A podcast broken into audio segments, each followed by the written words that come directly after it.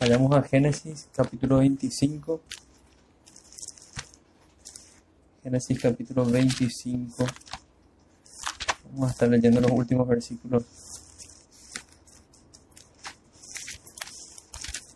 Génesis capítulo 25, desde el versículo 19. Estos son los descendientes de Isaac, hijo de Abraham. Eh, Abraham engendró a Isaac y era Isaac de 40 años cuando tomó por mujer a Rebeca, hija de Betuel Aram, arameo de Padán Aram, hermana de Labán arameo. Y oró Isaac a Jehová por su mujer, que era estéril, y lo aceptó Jehová, y concibió Rebeca su mujer, y los hijos luchaban dentro de ella, y dijo, si es así, ¿para qué vivo yo? Y fue a consultar a Jehová, y le respondió Jehová, dos naciones hay en tu seno, y dos pueblos serán divididos desde tus entrañas. El un pueblo será más fuerte que el otro pueblo, y el mayor servirá al menor. Cuando se cumplieron sus días para dar a luz, he aquí había gemelos en su vientre, y salió el primero rubio, y era todo velludo como una pelliza, y llamaron su nombre Esaú. Después salió su hermano, trabada su mano al calcañar de Esaú, y fue llamado su nombre Jacob y era Isaac de edad de 60 años cuando ella los dio a luz. Y crecieron los niños y Esaú fue diestro en la casa, hombre del campo, pero Jacob era varón quieto habitaba en tiendas. Y amó Isaac a Esaú porque comía de su casa, mas Rebeca amaba a Jacob. Y hizo Jacob un potaje y volviendo Esaú del campo cansado, dijo a Jacob, te ruego que me des a comer de este guiso rojo pues estoy muy cansado. Por tanto, fue llamado su nombre Edom. Y Jacob respondió, véndeme en este día tu primogenitura. Entonces dijo Esaú, he aquí, yo me voy a morir, ¿para qué pues me servirá la primogenitura? Y dijo Jacob, júramelo en este día. Y él le juró y vendió a Jacob su primogenitura. Entonces Jacob dio a Esaú pan y del guisado de las lentejas, y él comió y bebió, y se levantó y se fue. Así menospreció Esaú la primogenitura. Amén. Que el Señor bendiga su palabra. Como decía el pastor esta mañana, no son solo historias, sí, vemos que son historias, pero son más que eso. Son historias dentro de la gran historia de la, de la redención. Como título para hoy tenemos Jacob y el principio de su vida de conflictos. Hoy me toca rectificar el, error del otro día, del otro domingo, en el cual ya empecé a hablar de la historia de Isaac, el capítulo 26, sin iniciar la historia del personaje principal que encontramos a partir de aquí, el cual es Jacob. Dijimos en varias, me tocó decir en varias ocasiones, que en lo que es la historia patriarcal, el primer personaje principal es Abraham, el segundo es Jacob y el tercero es José. Entonces aquí propiamente vemos el nacimiento de Jacob, ya profetizado el conflicto desde allí, y a partir de ahí su, historia. Una historia que, vimos que es narrada en una simetría perfecta, viendo así que, que el Señor guió de esa forma a Moisés para redactar la, historia, para narrar la historia de, Abraham de una manera similar, me corrijo, la historia de Jacob de una manera similar a la historia de Abraham. Y dijimos que había un nombre un poco difícil de literatura, pero como para recordar es un quiasmo. Lo que quiere decir es que hay una simetría, empieza y termina de la misma manera y así encontramos en los extremos esa, esa similitud. Entonces, vamos a ver el principio del conflicto y la primera manifestación de este conflicto. Tengamos en mente eso, la historia de Jacob es una historia de conflictos, hasta terminar con el fin de ese conflicto. En numerosas ocasiones las escrituras se refieren al Dios de Jacob, De hecho, hoy providencialmente nos tocó leer un salmo que se refería así, el Salmo 114, el Dios de Jacob. Eh, decía Arthur Pink, no habla, nos habla, no, la escritura no habla del Dios de Moisés, no habla del Dios de, de José, daba como ejemplo de esto, pero sí nos habla del Dios de Jacob, el hijo de la promesa. Y nosotros haremos bien también si nos concentramos en confirmar que estamos sirviendo al mismo Dios. Entonces hagamos bien y confirmemos en este tiempo que servimos al mismo Dios de Abraham, Isaac y Jacob. El Dios de Jacob es el Dios de la elección, es lo que vamos a ver en la primera parte de, esta porción. Es lo primero que, que se nos acerca en el texto. El Dios de Jacob es el Dios omnipotente, el Dios fiel que cumple su palabra, aún obrando sobre las incapacidades de las causas secundarias, usando la terminología de, la doctrina, de la providencia y de los decretos de Dios. Recordando que la causa primaria de todas las cosas es su decreto, es Dios mismo, que establece todas las cosas y todas las cosas ocurren como Él quiere. E, en su mundo todas las cosas ocurren como Él lo ha establecido. Y cuando hay incapacidades en las causas secundarias y Él quiere que ocurran, la incapacidad a la que me refiero aquí es la esterilidad de Rebeca. Él va sobre eso, soluciona ese problema y aún así cumple su promesa. Vamos a ver a lo largo de la vida de los conflictos de Jacob. El, Dios de, de Jacob es el Dios de gracia, o sea que el Dios de Jacob es el Dios de gracia, el Dios de paciencia, el Dios de misericordia. A lo largo del desarrollo de este relato, cuidadosamente ordenado por Moisés, inspirado por el Señor, vamos a ver el principio del conflicto hasta llegar al fin, como decía recién, al fin del conflicto de la vida de Jacob. Esto nos lleva a nuestros puntos. El primer punto de ellos, gracias a Dios ya lo pasamos, que es nuestra introducción. Nuestro segundo punto sería el principio del conflicto, luego vamos a ver la manifestación del conflicto y vamos a terminar aplicando a nuestro conflicto para poder ver esa, esa relación que hay con nosotros y aplicar a nosotros. Entonces vayamos primero al principio del conflicto. Dos naciones hay en tu vientre. Vamos a leer de vuelta esa primera parte que dice, estos son los descendientes de Isaac, hijo de Abraham, Abraham engendró a Isaac y era Isaac de 40 años cuando tomó por mujer a Rebeca, hija de Betuel arameo de Padam Aram, hermana de Labán arameo. Y oró Isaac a Jehová por su mujer, que era estéril, y lo aceptó Jehová, y concibió Rebeca su mujer, y los hijos luchaban dentro de ella, y dijo, si es así, ¿para qué vivo yo? Y fue a consultar a Jehová. Y le respondió Jehová, dos naciones hay en tu seno, y dos pueblos serán divididos desde tus entrañas. El, el un pueblo será más fuerte que el otro, que el otro pueblo, y el mayor servirá al menor. Llamativo, llamativo que el conflicto, como la palabra que utilizamos como para encerrar toda la vida de, Jacob, se, se ve desde el principio se ve desde el principio, ya desde, desde el vientre. Eso nos muestra, como decía al principio, el Dios de la elección.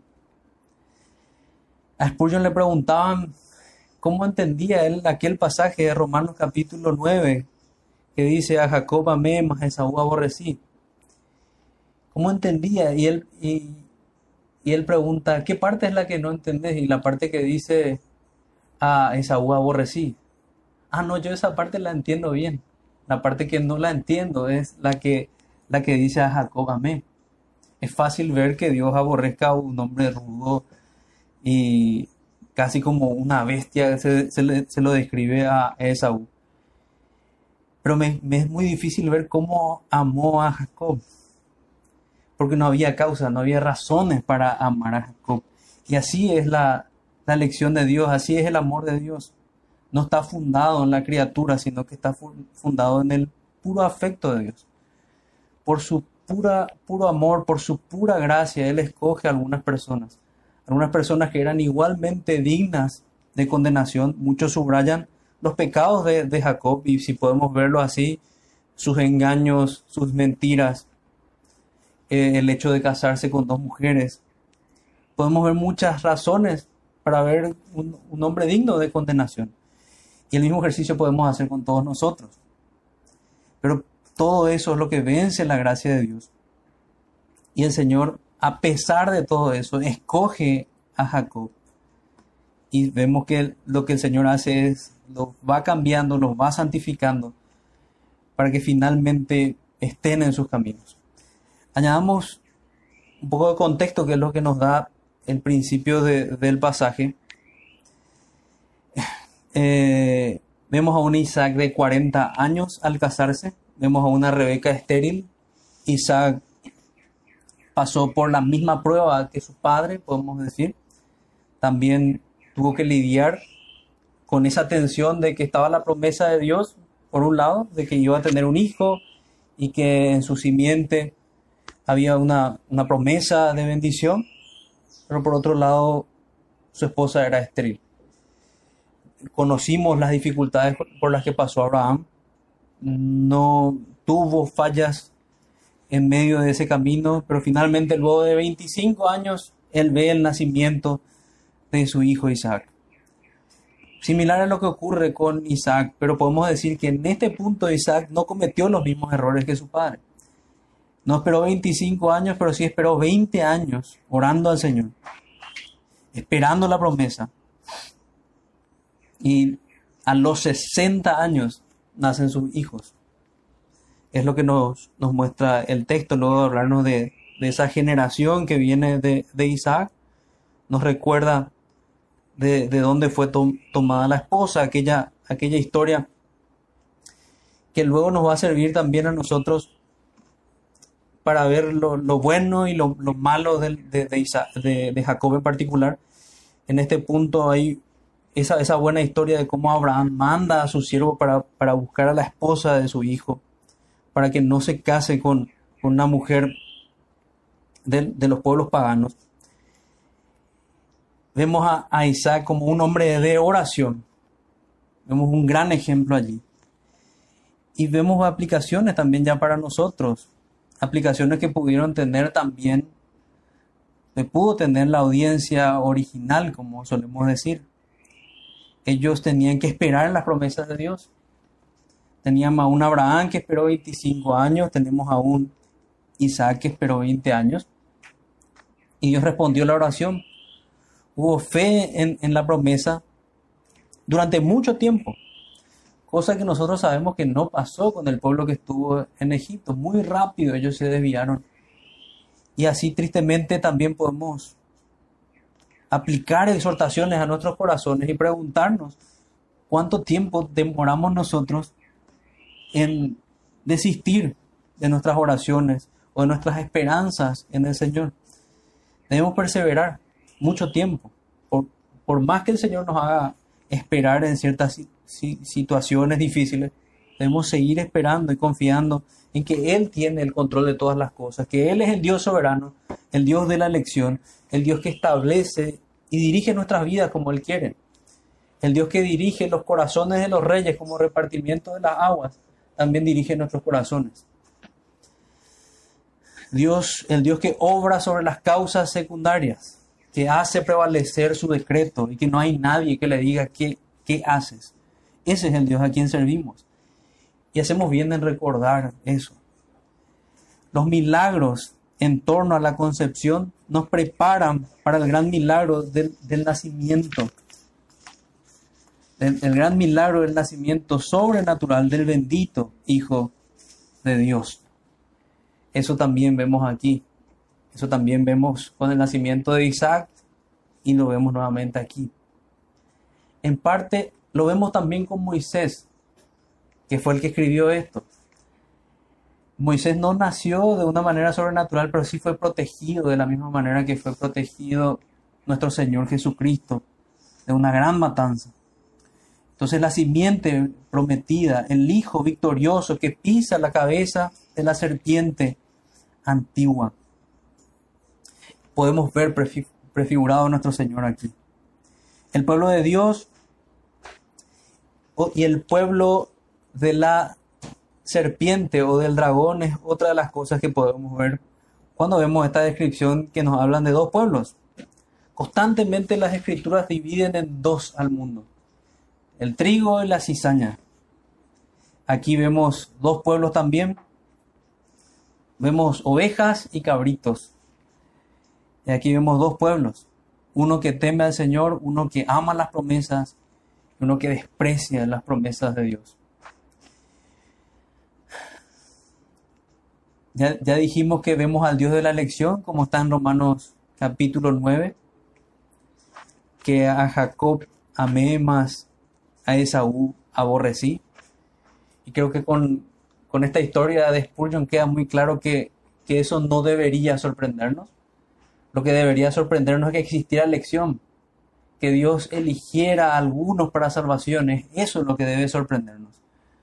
Porque no hay motivo.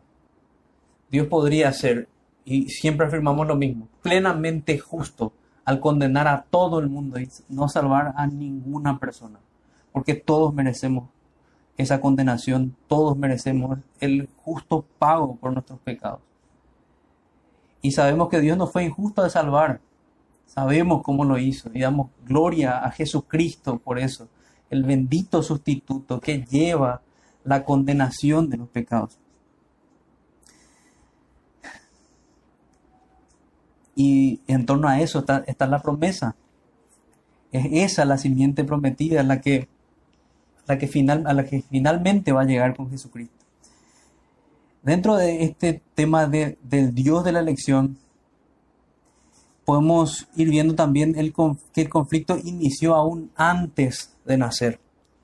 Y también va a ser así, y es así con todos los creyentes, pero fue así en particular con, con Isaac. El Señor fue el que marcó la diferencia. El Señor estableció la vida de santidad para uno y estableció dejarlo a otro en sus pecados. Y nadie le puede decir al Señor, ¿por qué haces así?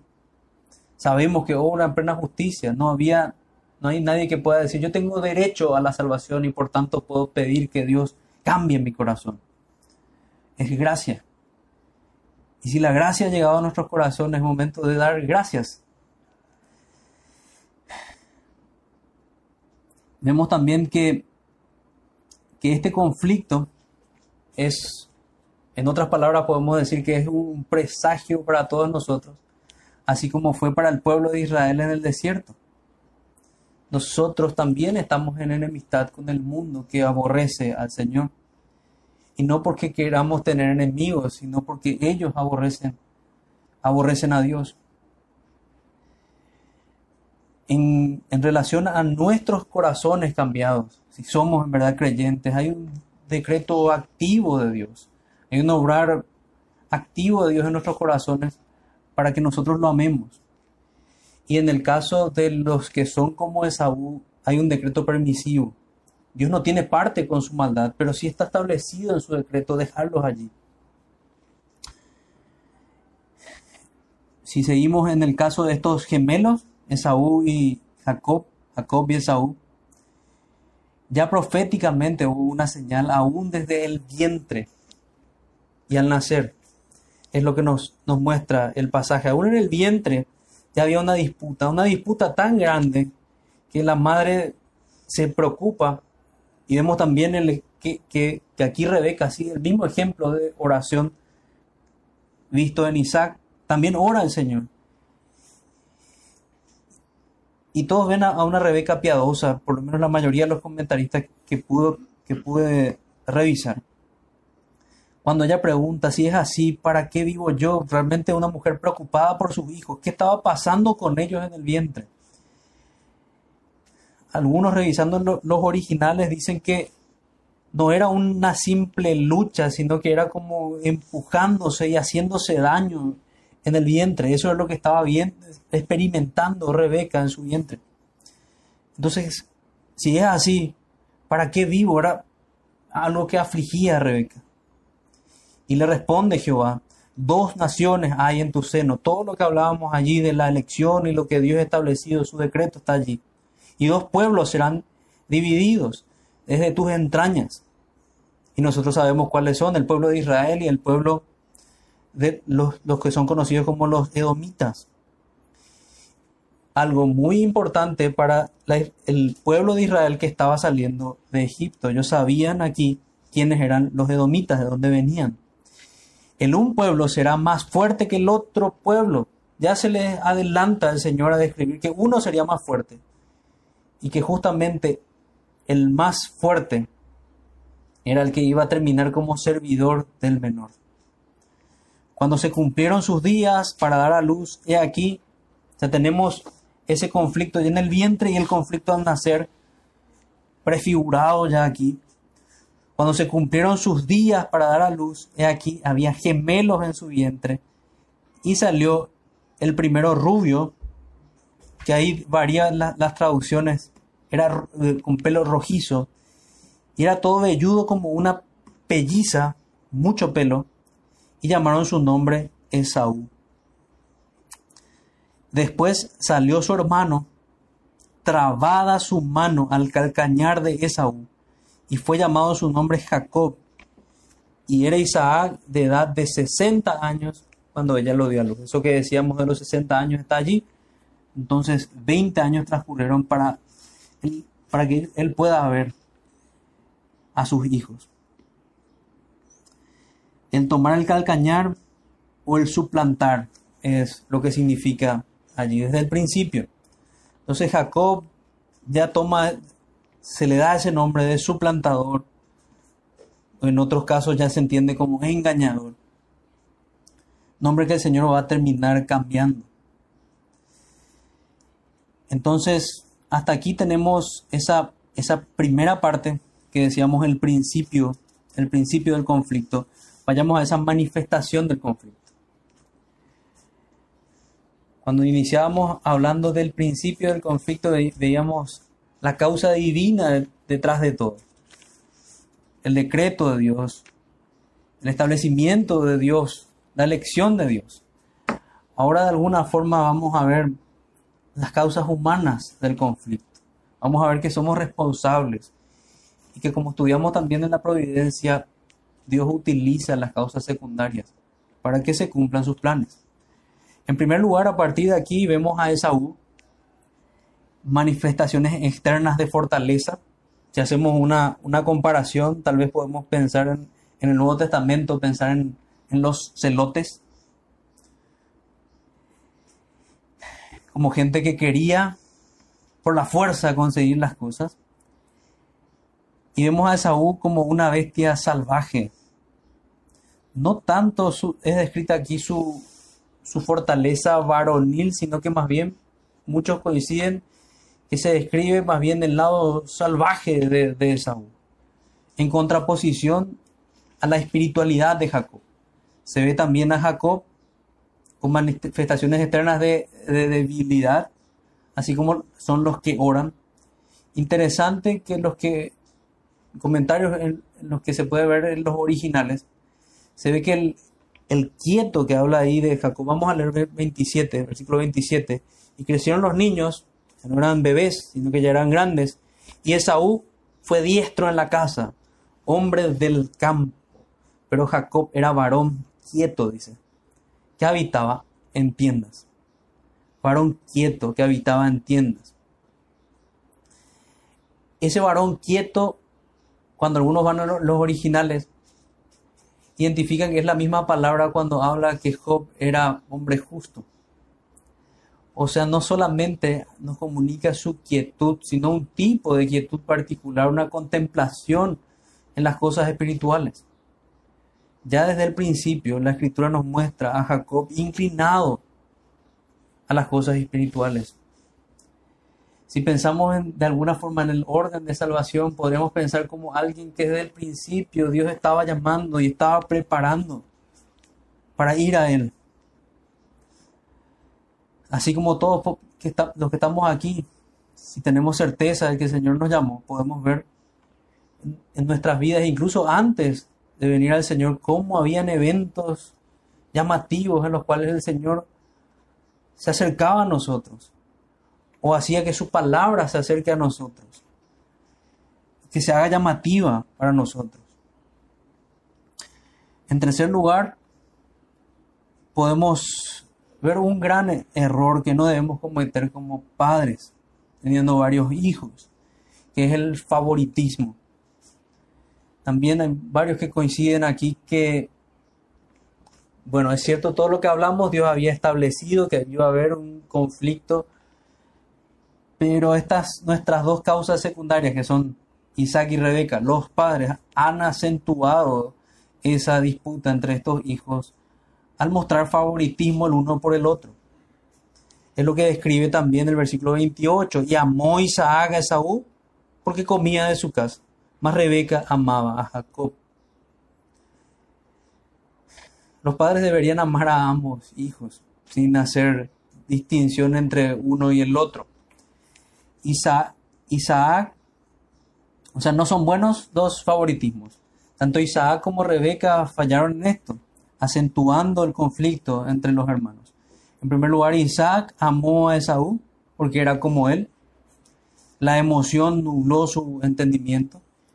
Afuera hablábamos esta mañana con los hermanos que se puede ver a lo largo del Génesis cómo ciertas emociones hacen propicios muchos pecados.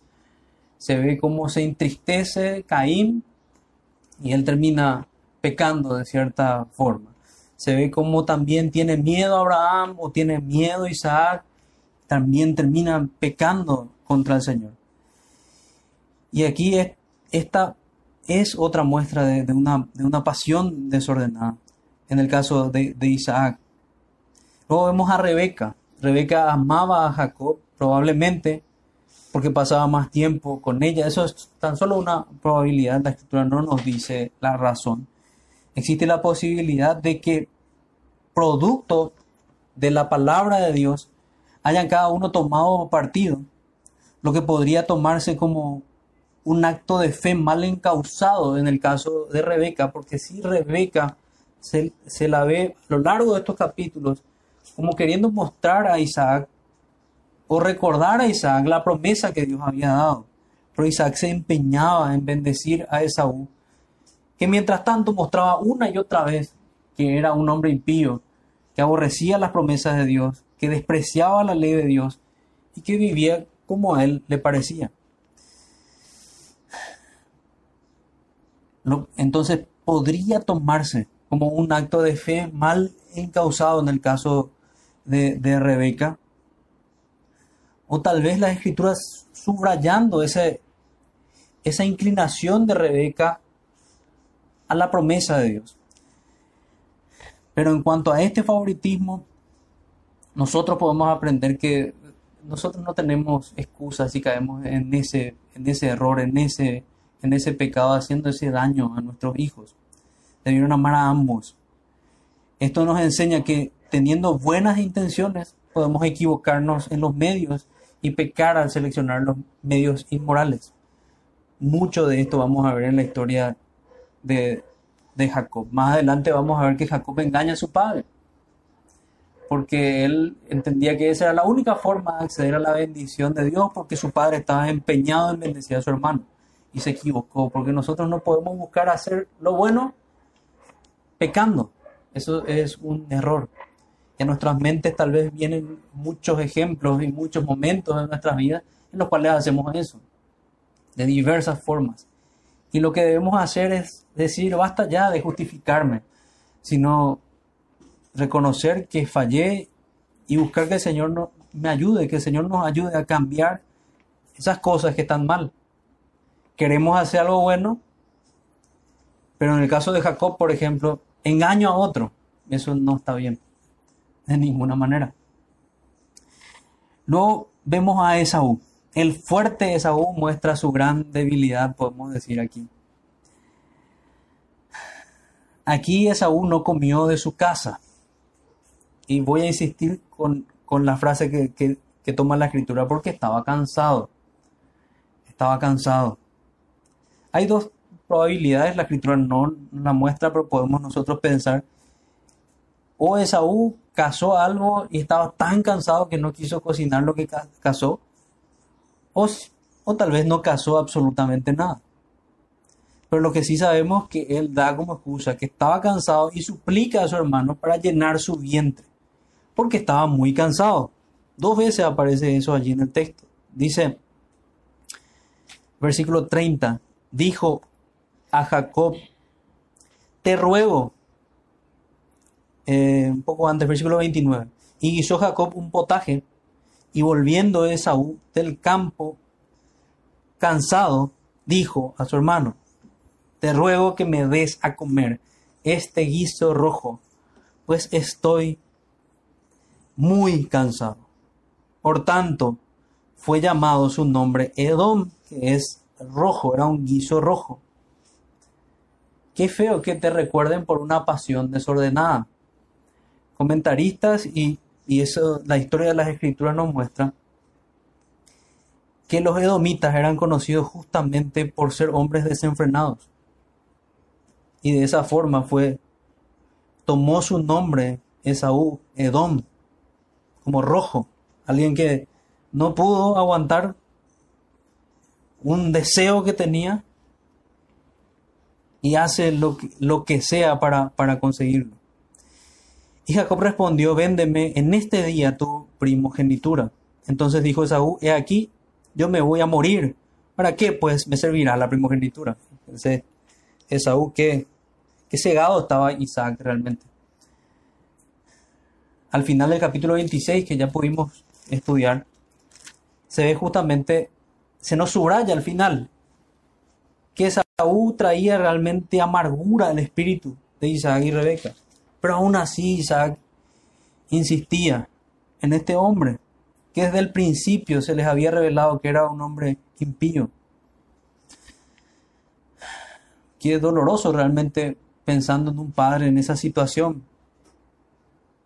Pero a diferencia de nosotros, Isaac y Rebeca tenían una plena y clara revelación de la situación espiritual de cada uno de sus hijos. Así que no había justificación para Isaac. Entonces, aquí no come de su casa porque estaba cansado, suplica a su hermano para llenar su vientre, como en otros pasajes vemos los que sirven al Dios que es su vientre, ese era de Saúl también, porque estaba muy cansado. Jacob, por el contrario, sí muestra un deseo espiritual. Anhelaba las bendiciones de Dios habidas sobre el primogénito. Él anhelaba esas bendiciones. Aquí eh, mencionaba el pastor que quería leer una buena cita de, de Carballosa. Creo que me parece interesante tomarla ahora. Dice, la oración final de este capítulo expresa la evaluación divina de la acción de Saúl el hombre que amaba la vida al aire libre y la casa. Es sorprendente, dice, que con frecuencia algunos consideran a Jacob culpable de trueque respecto de la primogenitura. Eso podría deberse a que como pecadores procuramos identificarnos con aquel que es semejante a nosotros. La palabra de Dios, sin embargo, no aporta ni una sola palabra o sugerencia de condenación a Jacob por este incidente. Pero sí hay una clara condenación de Esaú. Y también vemos esto en Hebreos.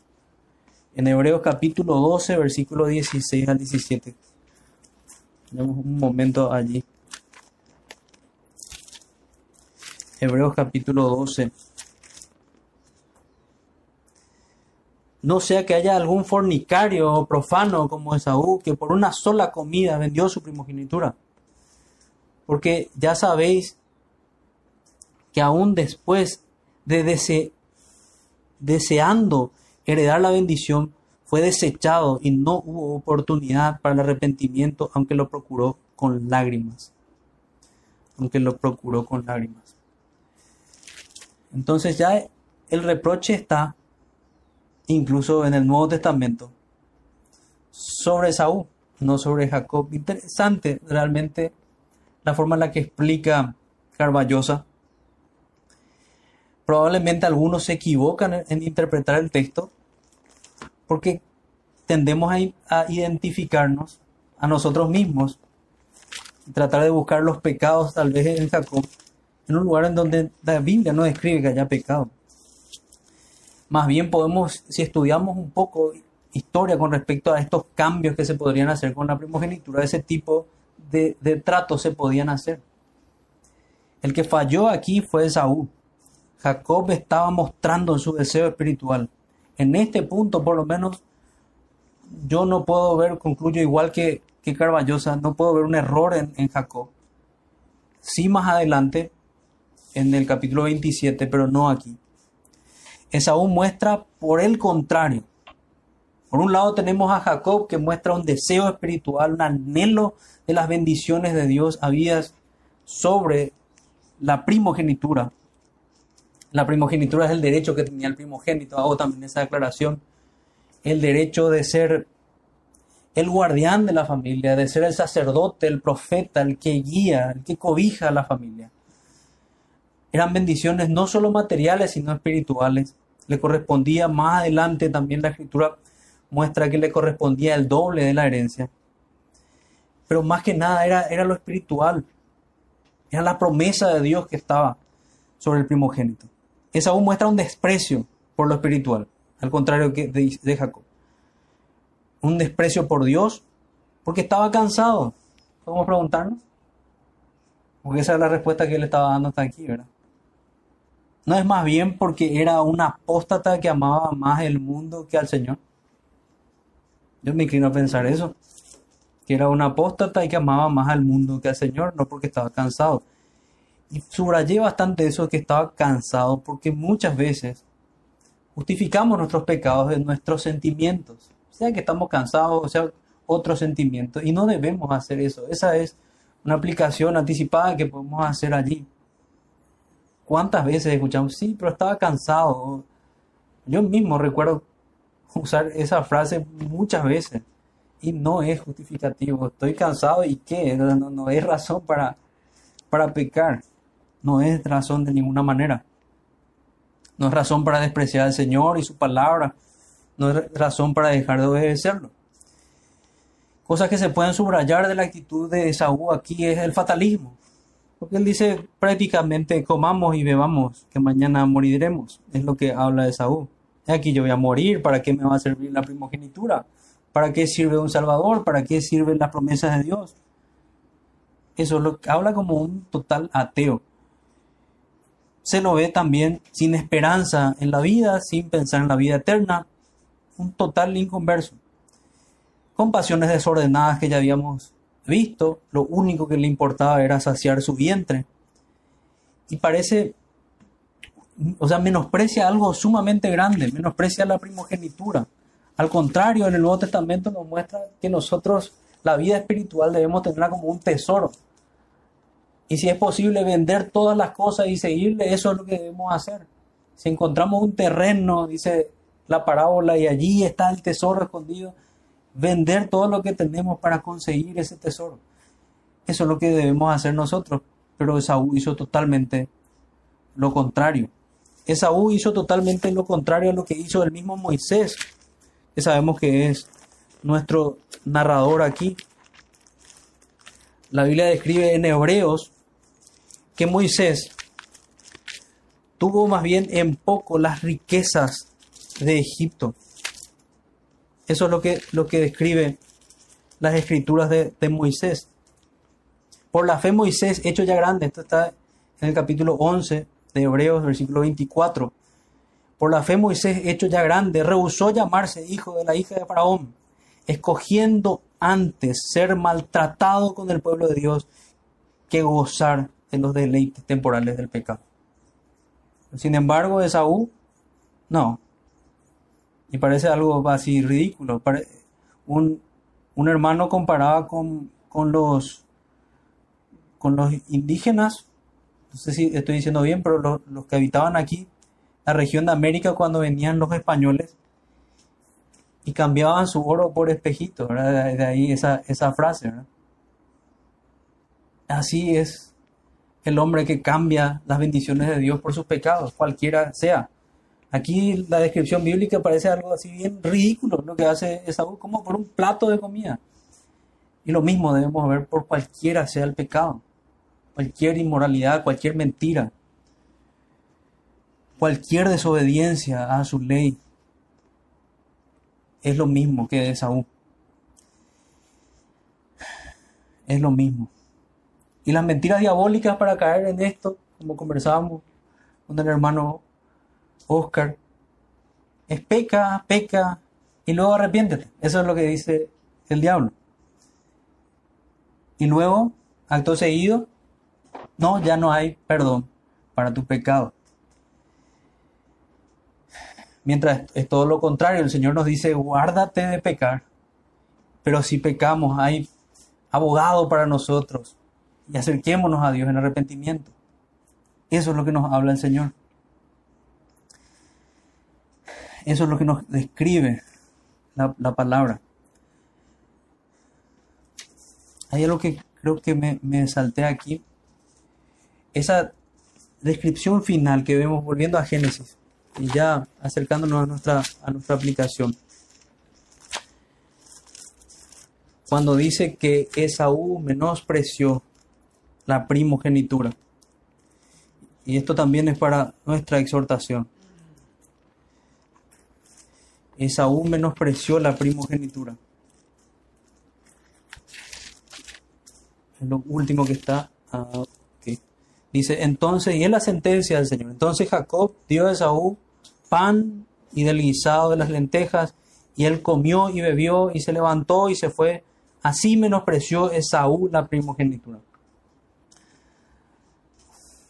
Una descripción similar se da con David cuando dice que así menospreció David la palabra de Dios y consecuencias terribles para la vida de David por causa de eso. Así que no pensemos que este tipo de pecados solamente pueden cometer los inconversos. También podemos nosotros acarrear consecuencias siendo creyentes a nuestras vidas.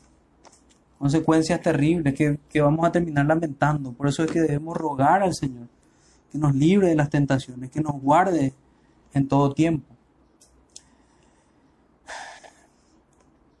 Y nuestra, este pasaje nos puede hacer estar atentos a que así como Esaú, vamos a experimentar también esas, esas tentaciones de vender nuestras bendiciones. Bunyan describe a un hombre en su libro Gracia Abundante para el peor de los pecadores, que para unir a, las aplicaciones que tengo quisiera leerles, dice, esta tentación me asustaba, esto es cita del libro, un libro similar al progreso del peregrino. Esta tentación me asustaba muchísimo, porque como ya he dicho, tenía miedo de ser vencido por ella. Y luchaba tan duro contra ella con mi mente y mi cuerpo, que estaba agitado moviéndome o empujándome con las manos o los codos, tan pronto como el destructor decía, véndelo. Y contestaba, no lo haré, no lo haré, no, ni por millones y millones y millones de mundos. Otra cita del mismo libro, con referencia al mismo tema, dice, la sugerencia malvada me corría por la mente tan rápido como un hombre pudiera hablar. Véndelo, véndelo, véndelo, véndelo. Como de costumbre mi mente iba repitiendo no por miles, por miles, miles, miles. Lo repetí veinte veces hasta que al fin, después de una gran lucha, sentí que este pensamiento me pasaba por el corazón. Déjalo ir si él quiere irse. Y mi corazón consintió. O sea, le dijo, déjalo ir a tu corazón, así como habla el mundo hoy. corazón es engañoso. Y hoy podemos decir, incluso el corazón del creyente es engañoso por el remanente de pecado que hay en nosotros. Debemos seguir la palabra. Y continúa la cita. Así que inesperadamente Satán había ganado la batalla y yo caí como un pájaro al que han disparado en la copa de un árbol, en una desesperación espantosa y una culpa insondable. Levantándome de la cama me fui al campo, con el corazón tan pesado como nunca mortal alguno pudo haberse sentido. Allí estuve unas dos horas como un hombre sin vida, sin recuperación posible, entregado al castigo eterno. Y la última cita del libro es esta, dice, este es el pasaje de las escrituras que se apoderó de mi alma. No sea que haya algún fornicario profano como Esaú, que por una sola comida vendió su primogenitura, porque ya sabéis que aún después, deseando heredar la bendición, lo procuró, pues no halló oportunidad para el arrepentimiento, aunque lo procuró con lágrimas. Hebreos 12, 16 y 17. Ahora estaba entregado al juicio venidero. No había nada en el futuro para mí sino la condenación. Pasaron los meses y el sonido de este versículo referente a Esaú estaba continuamente en mi mente. Pero hacia las 10 o las 11 de la mañana un día, cuando estaba andando junto a un seto lleno de pena y culpa, pensé en esto tan triste que me había acontecido y de repente esta frase se arremolinó en mi mente. La sangre de Cristo nos limpia de toda culpa. De repente me paré, me planté en el Espíritu y este maravilloso versículo se apoderó de mí. La sangre de Jesucristo, su Hijo, nos limpia de todo pecado. La paz volvió a entrar a mi alma. Y luego sigue describiendo esa misma lucha y una y otra vez empezaban a volver las dudas y él tenía que volver a ese mismo ejercicio con la palabra de Dios. Leo esto porque es la historia, decía con los hermanos, la historia de nuestras vidas. En ocasiones vienen esos versículos y nosotros los interpretamos parcialmente o a lo mejor los recibimos realmente con la fuerza del enemigo para dejarnos sin esperanza pero viene el Señor y nos consuela con su palabra. Aplicando finalmente, el Dios de Jacob es un Dios de elección. Esto en lugar de molestarnos debe hacer, hacernos exaltar al Señor y ver que la elección del Señor se encarga de quitar con todo propósito todo motivo de jactancia. Nadie aquí puede jactarse. En segundo lugar, el Dios de Jacob es el Dios de toda gracia. Esta gracia es para los suyos desde antes de la fundación del mundo. En tercer lugar, los verdaderos hijos de Dios son como Jacob y no como Esaú. Ellos se inclinan en pro de su palabra y de sus promesas. En tercer lugar, todas las bendiciones de Dios fluyen de, aquellas, de aquella bendita simiente prometida. Esto fue lo que buscó toda su vida Jacob hasta hallarlo. Las bendiciones de Dios de las cuales fue hecho recipiente. En esto Él es un tipo de Cristo, quien entró en sumamente grande conflicto para traernos bendición. Eso hizo Jesucristo. El conflicto por el que pasó y Jacob es pequeño en comparación al conflicto en el cual se metió Jesucristo para salvarnos a nosotros y ser bendición para nosotros. En cuarto, en quinto lugar, una pregunta. ¿Es usted como Jacob? en quien el poder de Dios se perfecciona aún en la debilidad o es como Esaú, robusteciéndose para la vida de este mundo, pero siendo débil ante el pecado y el mundo. ¿Cómo reacciona cuando el mundo le dice, vende tus principios, vende tu fe, vende a tu Señor? ¿De qué te sirve todo esto en esta vida? Véndelo. La vida debes disfrutar, véndelo, véndelo vamos a participar con nosotros de todo este desenfreno? Hay dos respuestas posibles y nosotros ya las conocemos. Escojamos siempre la mejor y recordemos recordemos a Esaú y recordemos también a, a David como advertencia. Oremos hermanos para, para terminar. Padre nuestro que estás en los cielos, te damos las gracias por tu bendita palabra. Damos las gracias porque tú nos hablas, Señor. Damos las gracias porque nos has mostrado que no son meras historias, sino que tienen profundas aplicaciones para nuestros corazones y para nuestro peregrinaje. Te pedimos, Señor, que ninguno de nosotros se extravíe, que ninguno sea aquí como Esaú, sino más bien todos podamos ver la obra de tu Espíritu Santo, así como fue en Jacob. Te rogamos, Señor, esto en el nombre de Jesús. Amén.